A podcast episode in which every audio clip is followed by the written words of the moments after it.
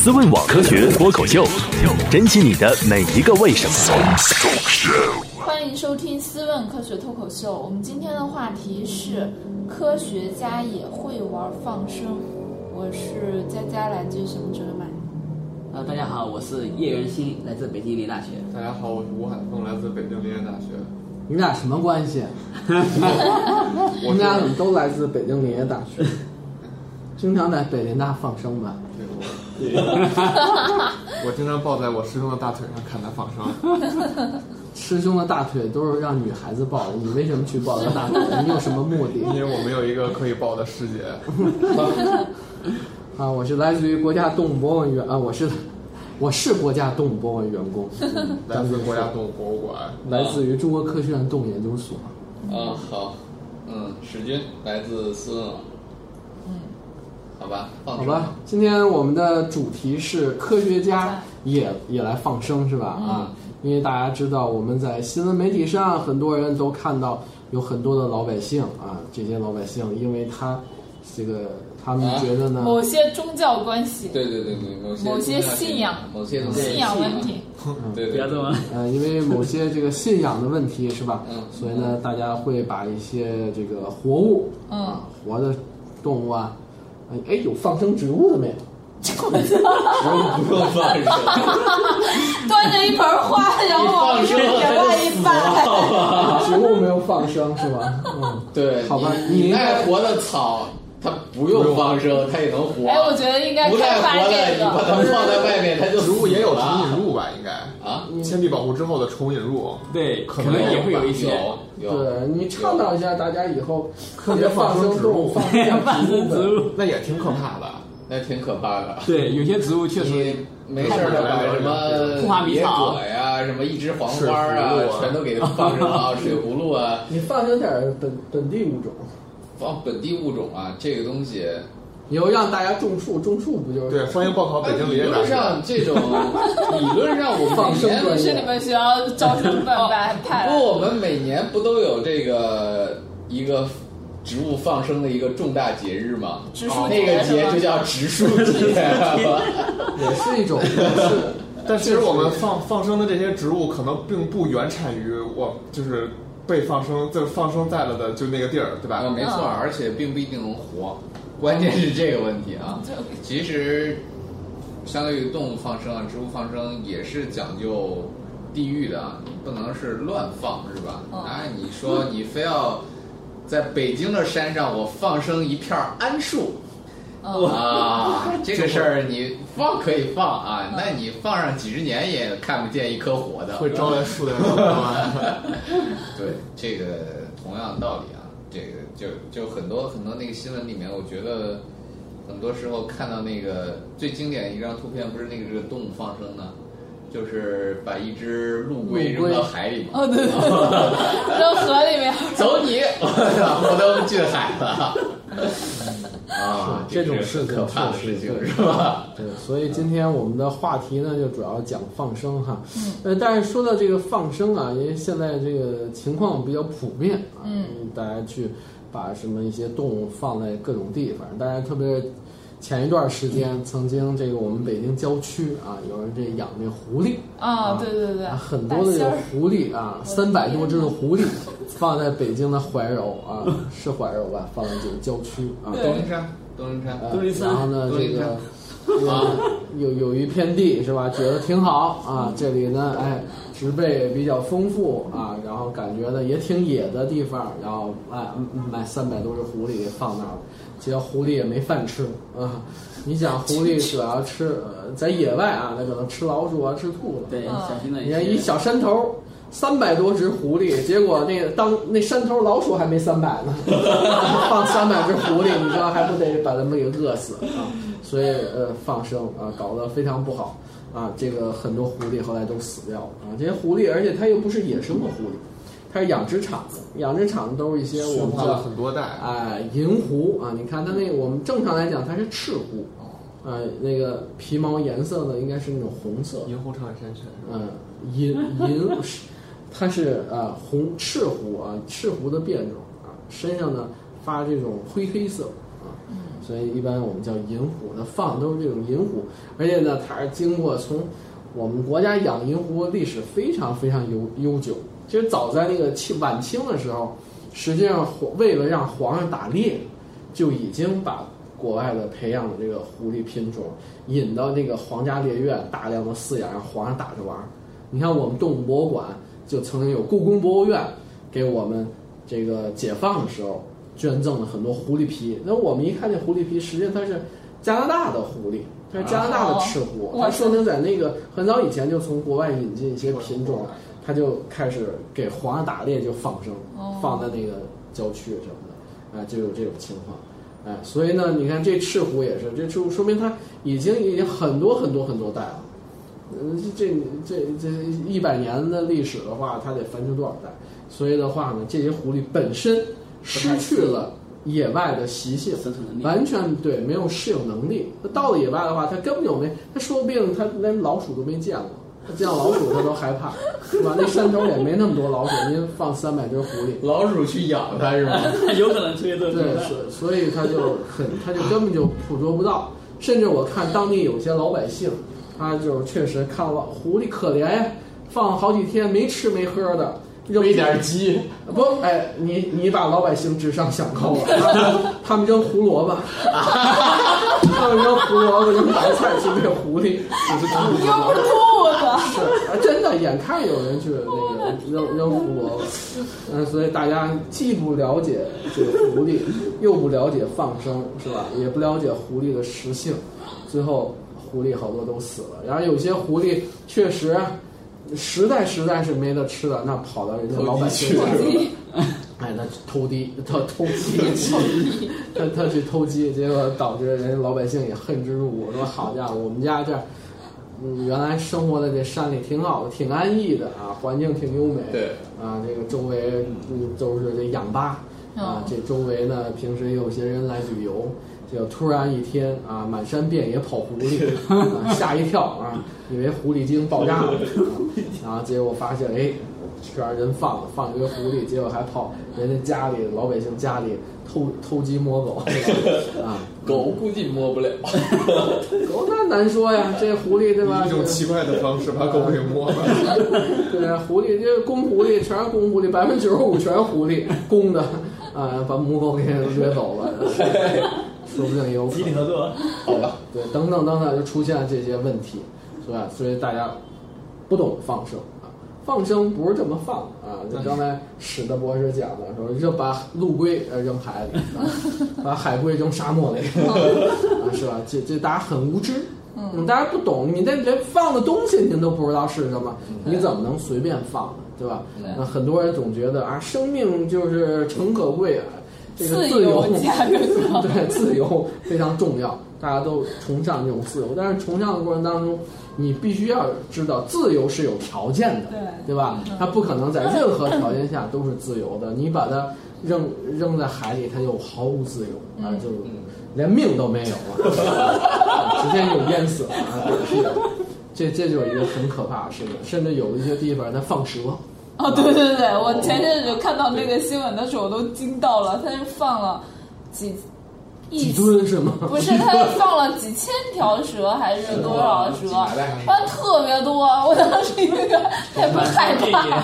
是同样的道理啊，您在一山头放几千条蛇是吧？那山头还能连几千只老鼠都没有，是吧？人蛇也是吃老鼠的，天天吃老鼠，结果你这放的比那个食物还多，那肯定它也活不成。所以在这种情况下，这都属于盲目的不吃吗？他们？那你得看什么蛇。你你把眼镜王蛇放在那儿，那肯定它会吃别的蛇啊。但一般来讲，体型呃中大点儿的这种蛇，它们互相不会吃啊。那同类的话，尽尽可能避免这个互相的竞争。但它们有自己的生态位，是吧？有的蛇可能海拔高点儿，有的海拔低点儿。有的喜欢在山里，有喜欢在水里，有的喜欢树上，呃，在树上，有的是在草窠子里，所以这都是生态位的分化啊，它们之间是有所待在不同的位置啊，所以这大家肯定不能随便仿生。还有一些情况就是把南方的放到北方，北方呢分成南方，是吧？西部的放到东部，东部的放到西部，因为有时候吧，这些不法分子啊，他们知道有很多人就是。有这爱心，嗯。啊，发善心，对。知道他们会买，买来要放，所以呢的话，你你就得专门给他提供放生的资源这这就是一个产业链的问题。对，它就形成一个产业链，对吧？你要买要放，我就得提给你抓，嗯。啊，因为你本来放的目的是让他们自由，结果呢是你你的目的是让他自由，反而先让他们破坏没有了自由，然后把他们抓了。抓完以后呢，还还会发现，可能你在北京或者你在北方啊，你愿意去放生，但是北方没那么多鸟啊，啊，你肯定难抓，对吧？那么你去南方一进，呃，进成千上万只，但在这路途过程当中呢，又会死很多。死完了以后，然后呢再运到这儿，运到这儿的时候你再去放，几乎又都死了，对吧？南方的话，在北方只有大冬天的，您一放全给冻死了。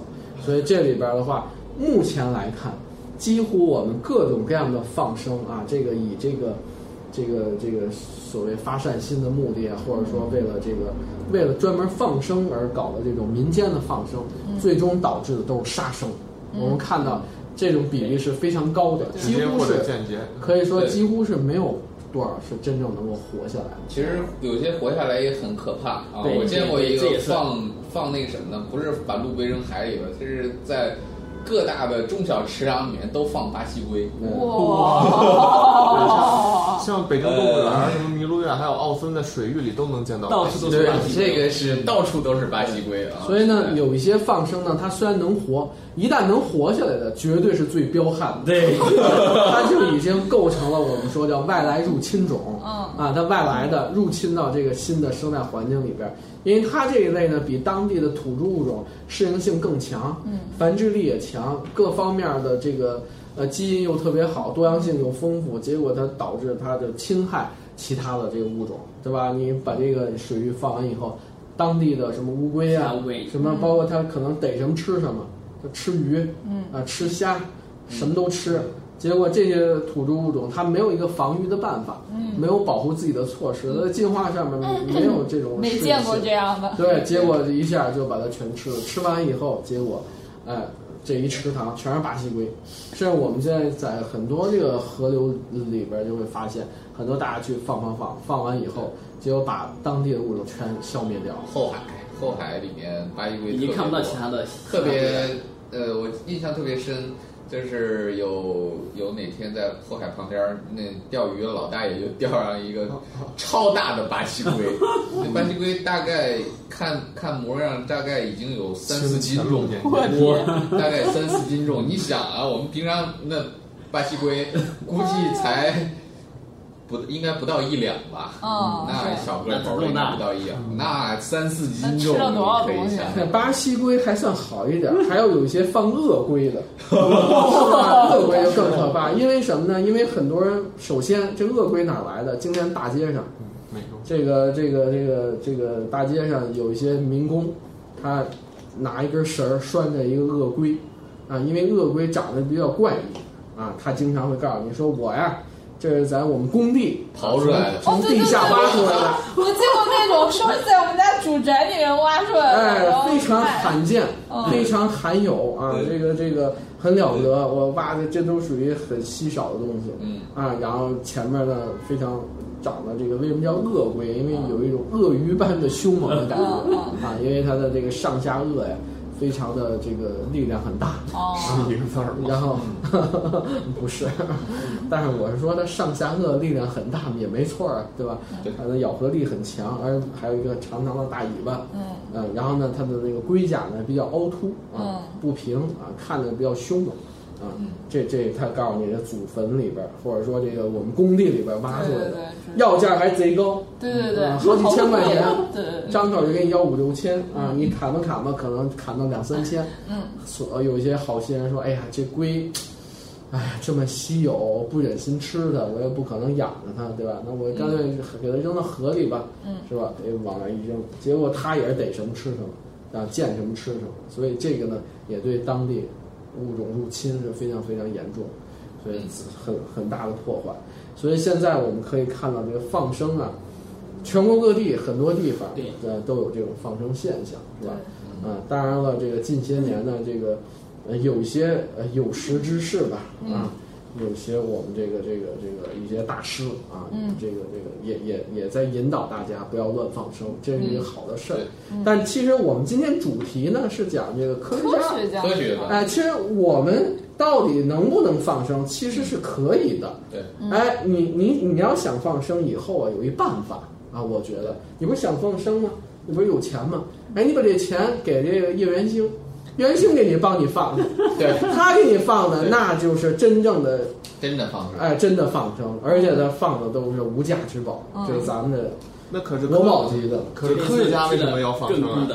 是啊，科学家为什么放生啊？那个我们这个叶叶叶同学，您给讲讲，你们你们放生过什么东西啊？其实像我们做了一个主要工，最主要一个放生的物种还是朱鹮。嗯，哦，对，但是这个放生跟大家前面所谈的放生还不太一样。嗯就前面的这种放生，确实给当地的环境还有当地的生态系统造成了非常严严重的破坏。嗯而且也基本上放生的这些鸟类、动物也好，基本上也很难的存活。嗯然后我们今天做这个放生，还是对濒危物种、对整个人类事业还是非常有大帮助的一种放生。那这是怎样的情况呢？其实，如果从标准意义上讲的话，我们应该叫再引入，濒危物种的一个再引入。当然，你也可以理解为放生，但这种放生的话还不太一样，主要有几点。第一个是它好多都是针对一些国家珍稀濒危的一些野生动物来进行放生。那么这些濒危野生动物有个特点，就它们可能在野外的种群可能非常小，分布范围也非常窄。那么可能就我们像之前所说的，它可能面临着一个突发的灾难，它这时候就很容易造成这个局部的小种群的一些灭绝。那么我们采取放生的一个最主要目的，就希望能够在除了这个分布区以外，在其他几个分布区也能够建立起它的种群，为了保存这个物种的基因，防止这些突发的一些自然灾害给这些物种造造成一些毁灭性的伤害。嗯这是我们一个主要目的。嗯，当然，其实我们也非常支持，特别是有一些信佛的，来一起支持我们做一些放生的事业。该怎么做呢？首先，猪盘它是一个很濒危的物种，嗯。你可以进行认养。哦，就比如说，哎，我们决定这三十只猪鹮要进行一些再引入工作，嗯。您可以进行认养，可以给这些猪鹮起上名字，嗯。那么这些猪鹮可以标上号，嗯。那么您提供的这些资金，还有这些支持和帮助的话，还是非常有助于这些物种能够在野外进行存活，因为它有些物种在放入一个新的环境之后，它可能一下子不太能够适应这些环境，它需要进行一些食物的补充。嗯，那么我们可以吃的，对对对，我们可以把这部分资金用在真正的濒危物种保护上。嗯。但是我们这个放生是很有科学性的，并不是说，哎，我们随便从南方的物种直接扔到北方，从 就像刚才把陆龟直接扔到海里面，这是不行的。嗯。我们在放生之前的话，肯定要对当地的一个环境进行一个非常严格的进行调查跟科考，确定这个环境确实是非常适合这个物种进行生存，它能够繁殖下去，而且我们放生的这个濒危物种，保证它不会给本地的物种带来一些负面的影响，嗯进行一系列的综合考察，这个考察可能要经历几年，甚至十几年的情况都有可能。一个非常严格的手续之后，我们才进行一步一步的工作。我们考察完地点之后，下一步工作就是对这些濒危的野生动物进行严格的训练，就不像刚才这些饲养的银狐这样放到野外去，完全是找不到食物，而且没有这个生存的技能。对，这个是我们在放生之前需要进行严格把关的。像我们会进行一些训练，比如说针对它如何发现天敌，如何躲避天敌，然后如何在野外进行寻找食物，然后如何找到隐蔽的场所等进行一系列培训之后，确定这个地区也能够给这些濒危物种提供非常丰富的食物资源，我们才进行这方面一些工作。对，就好比大家去学车，不是说刚能把这车发动之后就把这个扔高速而上是要有一个路 对考，对吧？嗯，嗯，这样的话，大家才能从一个新司机，变成一个马路杀。马路山手。而且其实这几年，因为随着基因的发展，我国的非常多的野生动物都面临着很大的威胁，不仅仅是猪鹮，还什么有的发展？就是经济的发展，经济的，嗯。然后也给环境造成了很大的破坏。猪鹮只是濒危物种物种的中的一个例子，嗯，像中国的濒危物种还有非常非常多，像比如说中华凤头燕鸥，嗯，现在就特别濒危，它每年我估计它的整个数量，全球数量可能也就两百只。嗯，还有一些哦这么少，立邦蝠，一种非常小型的像麻雀类的鸟，它现在的这个濒危程度也非常，就是让人担忧。它就分布分布在内蒙跟吉林交界的一个非常狭小的区域，嗯然后可能有有一大部分工作也会考虑到对这些鸟进行再引入，也就是一种放生的工作。当然，这个是需要一个非常科学的一个培训，还有科学的一个放生的过程，而不是说一下子把这些鸟抓回来再放到一个另外一个地方，这样它是很难生存的。但实际上，我们讲的那个科学放生或者野生动物的重引入，它还是有这个通过这个人工的种群去放，对好像还没有说从野外抓一些放到对对另外对这也一个地方是这也是这是一个很大的一个区别，是因为我们本身是有一定野外种群的，呃，有一有一定人工种群的基数，然后把它进行野化，然后再把它给放归原来它曾经生活的这个栖息地。啊，所以和我们理解那放生两回事我们理解的话，可能很多都是实际上是你这个从一个地儿抓的，然后又把它放另外一个地儿。但我们这个科学的研究的话，它是一种这个恢复恢复它原来的种群，对吧？对啊你像中华凤头燕鸥，还有立斑腹鹕，你说的这些，实际上现在据我了解，也没有任何人工去饲养它们。嗯很少嗯没有人工繁殖的种群。但是你像你朱鹮，朱鹮从原来七只到两千多只，它这里边有大量的都是属于这个人工种群，对所以你们要经过训练，是吧？进行野化，然后再让它回到原来它生活的地方。对，还有一种情况就是放生一些救助的，比如说一些对对对，还为你可以介绍一下。对，比如说大家下次在路边遇到受伤的猛禽，可以拨打 北京市猛禽救护中心的电话，那个六二二零五六六六，那这你都背下来了。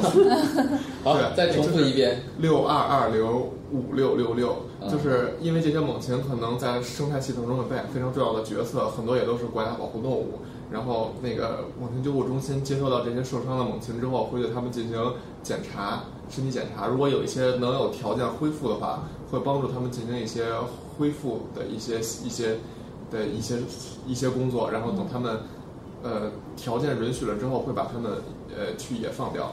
那比如说之前有很多例子，它它它，比如说猛禽救护中心是在北师大城里头是吧？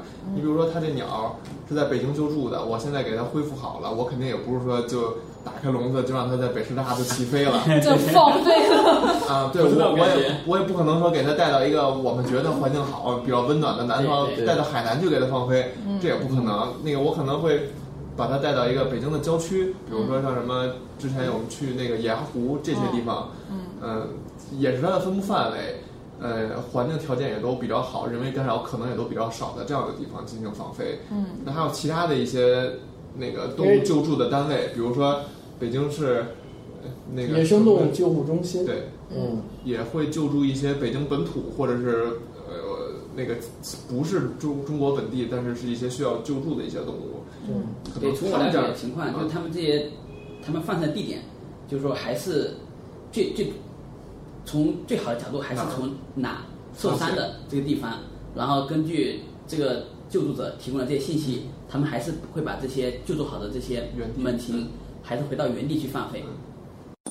思问网科学脱口秀，珍惜你的每一个为什么。嗯北京野生动物救护中心，就是对于北京本土动物救护完了之后会有野放一样会放哦。对，一般北京市来讲，可以，因为实际上咱们国家这套救护体系的话，目前慢慢建立和完善以后，各个省它都是各个省市啊，省直辖市、哦自治区，它都有野生动物救护部门。哦它有原来可能有的叫野生动物救护站，或有的叫救护中心啊。所以呢，那个一般当地来讲的话，你比如说你看到这些受伤的野生动物啊，甭管是什么，当然你你你你别你别捣乱啊，这蚂蚁这受伤了，你给打电话让人救助蚂蚁那就算了。一般救助的还是一些大型的脊椎动物，是吧？然后在这种情况下，通常它都是从当地呃获得的这个这个这个个体受伤的个体，然后经过给他治疗啊，给他这个这个治病啊等等，哎，最后呃或者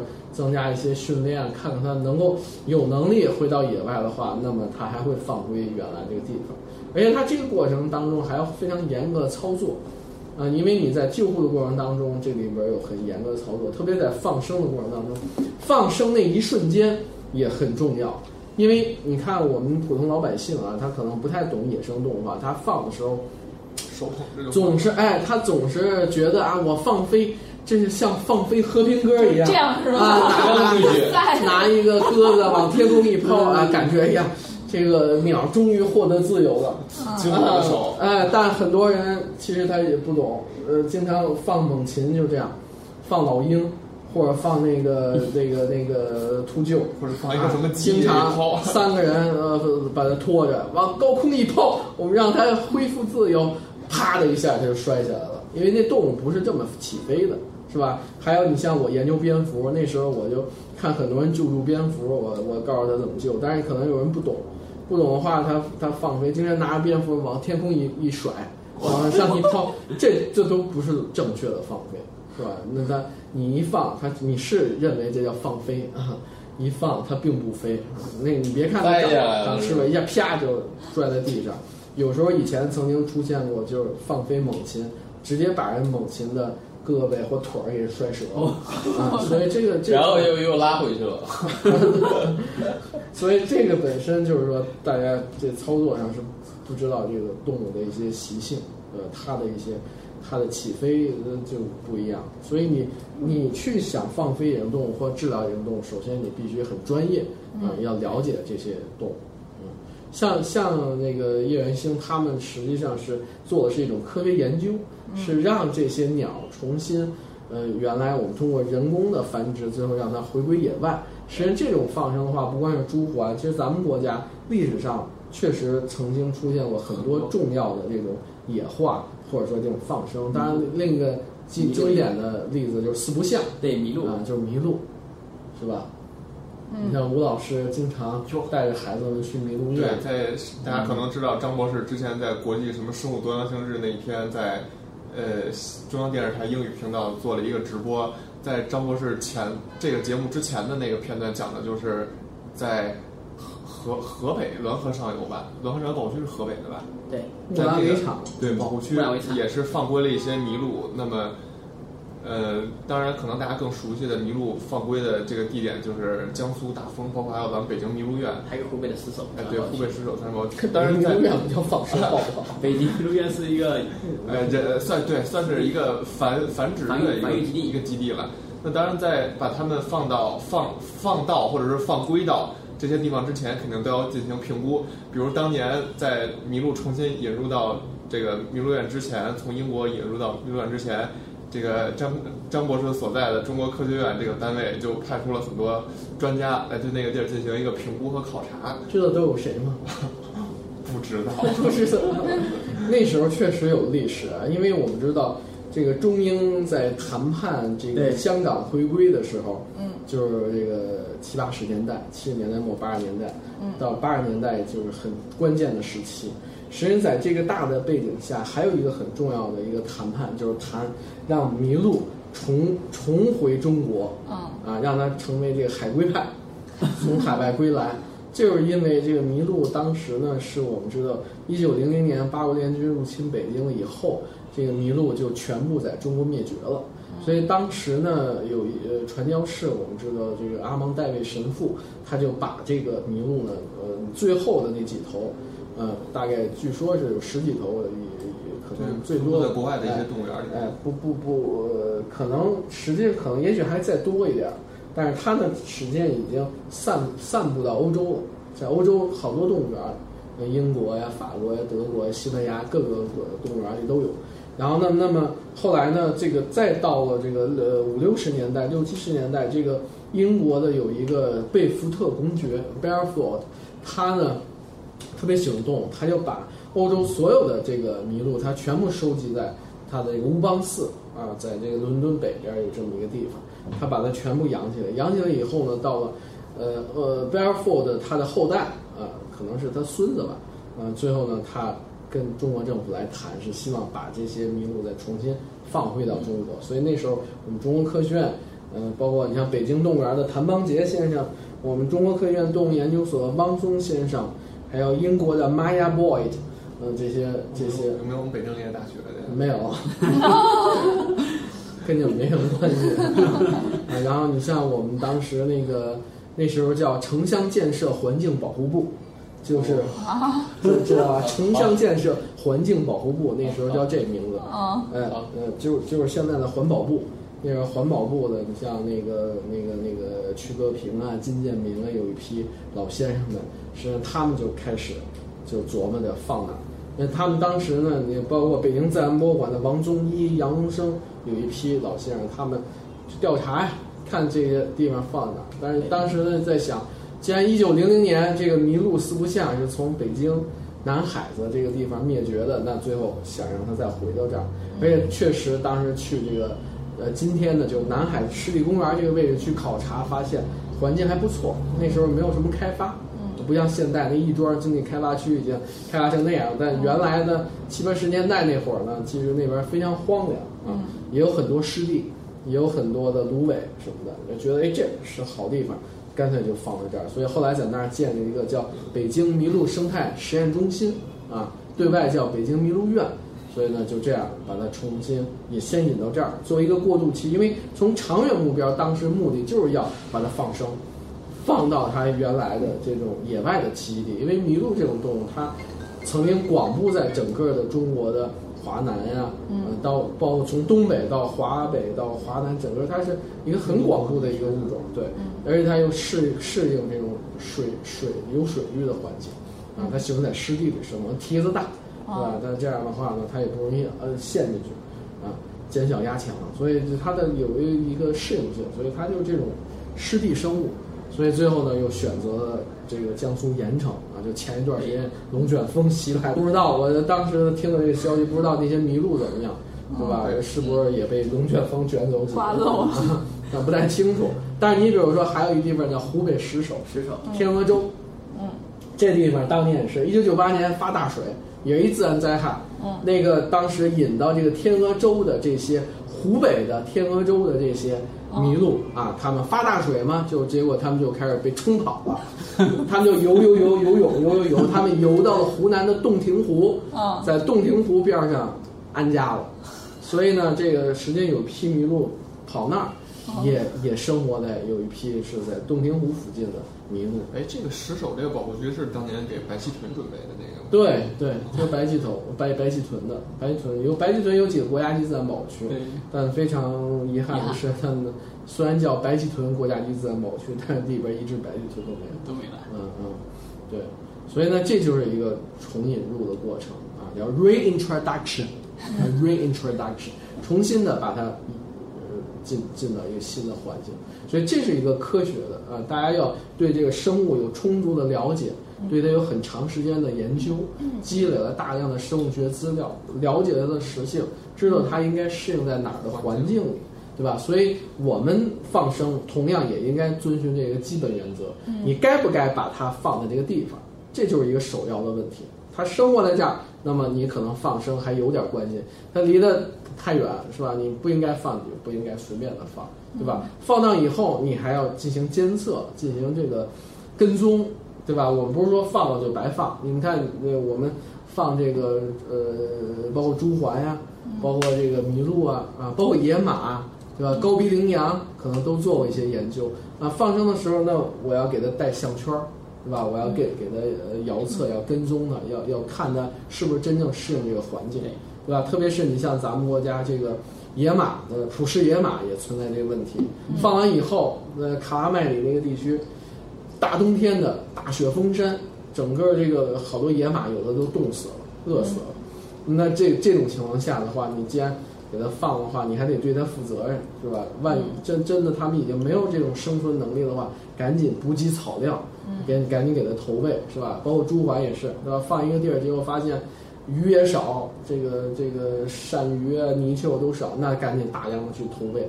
特别是到冬天的时候，可能有一些地方极度寒冷的时候，可能那个稻田里边那水啊或者池塘里边已经都已经结冰了，那你还得给它去去凿这个，对吧？给给赶紧给它缓解一下，因为它确实太濒危了，对吧？它生命已经很脆弱了，所以我们肯定要花费更多人力啊、物力啊这些资源去来协助它去渡过难关。嗯，所以你你放了以后，你也不是说你就随便放完以后你就不管它了，不闻不问了，是吧？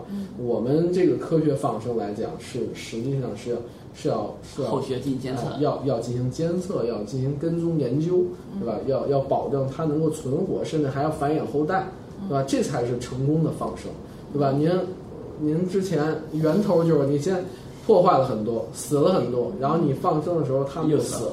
更不可能有什么后代，所以这种放生的话是完全